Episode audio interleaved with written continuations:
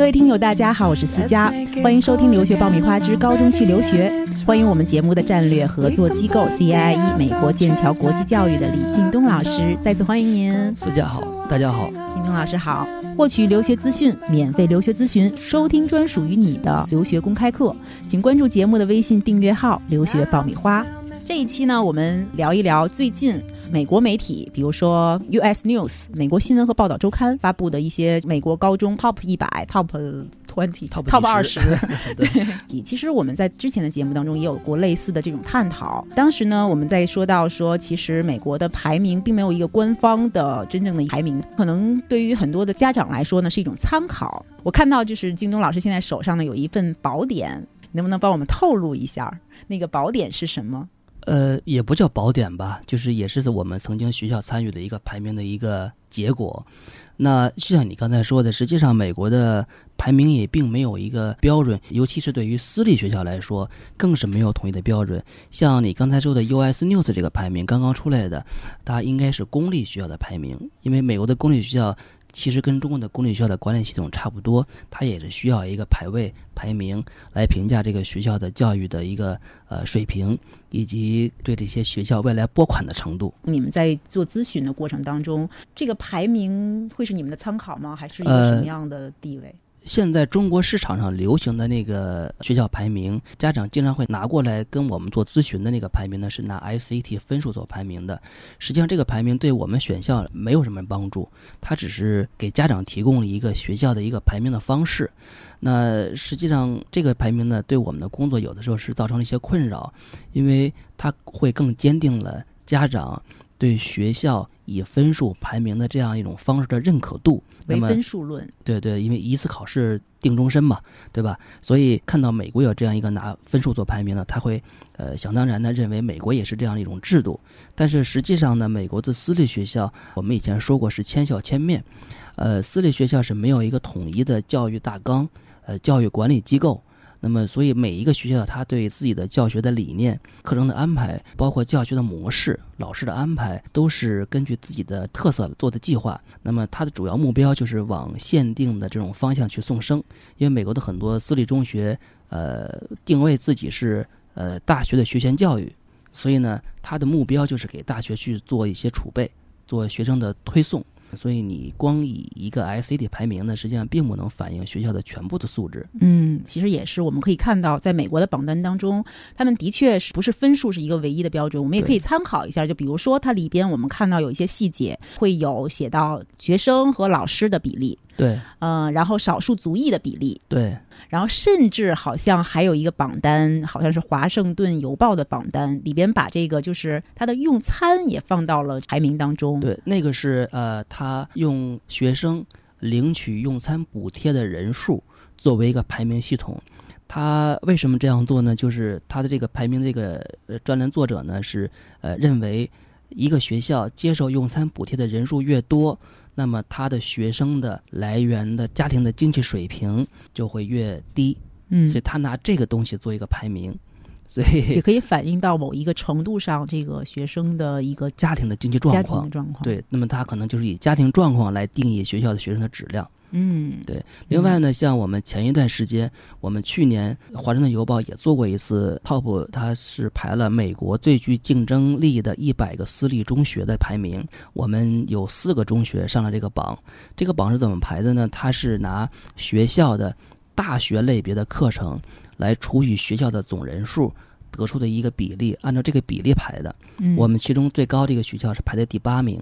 那么像。呃，最开始说呢，SAD 排名的里面里面的很多学校，它这个榜单上是没有的。嗯。呃，然后有的几个学校呢，也是排在比较靠后的位置。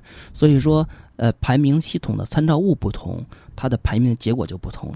但是这些所有的排名呢，都是只能是作为一个参考，不能作为全部的依照。嗯，仅供参考。仅供参考。真正想让孩子去呃选择一个好的学校，那还是要看综合素质，作为家长去看这个学校的一个标准。准备留学就听留学爆米花，伴你轻松留学每一天。那我们再进一步再问，怎么样来利用苏鲁的这些综合排名的状况，去帮助我的孩子去选择适合的学校？在你们实际操作过程当中，你们把这个学校是不是也有一个不成文的排名的方式啊？我们自己心目中呢，会有大致的一个分类。嗯我们是呃分类的这种标准是它的申请难度。我们最难的学校呢，我们给它定义为就是一级学校。那么中间难的呢，还有是最不难的学校，我们是按照这个来分的。这个呢，就是我们来看学生在申请学校的时候，他所提供的他的背景材料、成绩，以及他对学校的渴望程度，我们再跟学校的申请难度一对比，我们呢就能看出来这个学生是否能在这个学校整个的面试的这样的学生里面排在前面，他被录取的可能性会最大。如果他跟其他的人一比，可能是排在最后的，那我们就会劝这个学生，你在申请的时候，你最好再加一个保底的学校，就是跟你的实际水平相匹配的，你嗯，这样呢才能保证你这个整个的这个申请不会落空。听起来好像就是说，我们是根据这个学生的水平，然后去选择这些学校当中，可能它是接接近于哪个区间。对我们实际上不是特别鼓励家长去按照排名去选择最高的那个学校。比如说，你本身你自己的学习能力，你如果达不到这个学校，你硬往上闯，你首先你是闯不上去的嗯啊。呃，第二呢，你就算闯上去了，那你到这个学校里面，你排在最后一名。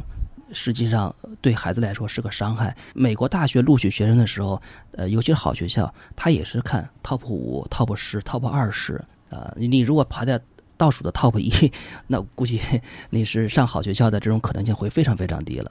那再从这个学生的申请学校以及后续的学习的效果上来看，在你们的接触的学生当中，有没有就是呃相对适当的这种选择学校的这种方式，有没有可以分享？呃，像我们这个 CIE 的很多的老师在给学生和帮助这个我们的合作机构做选校的时候呢，实际上考虑几个因素：一，学生的这种对气候的适应程度，南方的学生尽量选南方的学校，北方的学生尽量选北方的学校，这是一个；第二，学生目前的语言成绩，你是否跟这个学校所要求的语言成绩能相差不多？你这样能保证你进入这个学校，你的语言能尽快的达到标准。第三，你的学术成绩，你是否在学某些学科上面跟那个学校的这种重点学科是能相匹配的？嗯比如说，我这个学生是很喜欢呃物理，而且物理上有很多的这种呃这个自己的想法，嗯呃成绩非常好。那这个学校在物理上面教学非常有特色，那你进入这个学校是很好的。那么另外一点呢，就是学校的这种课外活动的开设，是否有这个学生很擅长的这种项目？那么如果有的话，那么他在整个的课外活动里面会得到很多的加分。还有一点就是这个未来的，就是说你学生给自己设计的升学方向是什么方向？那么你如果是希望去学一些理工科，那么我们就会看看这个毕业生去理工科的学校的几率大不大。嗯，那这个也是在你们划分你们所有的这个学校当中的这个几类几类当中也是有考量的。对，当然你难度要匹配嘛，对对，你不能是硬往上冲，那个太低了，对学生来说也是个伤害。对，嗯实际上我们要给他选一个比较适合的。所以学校的排名是什么样的，可能不是那么重要，重要的是说我适合什么样的这个学校，嗯我适合什么样的类型？学校有什么适合我孩子发展的东西？这个才是最关键的。所以不同的维度评选出来的这个学校，可能也是不一样的一个排名了。它只是让你看到学校在不同类别上的一些不一样的一个地方。好的，尊重排名，不盲信排名，适合的才是最好的。今天的节目就是这样，获取留学资讯，免费留学咨询，收听专属于你的留学公开课，请关注节目的微信订阅号“留学爆米花”。感谢我们节目的战略合作机构 CIIE 美国剑桥国际教育的李劲东老师，谢谢思佳，谢谢谢大家。I'm still missing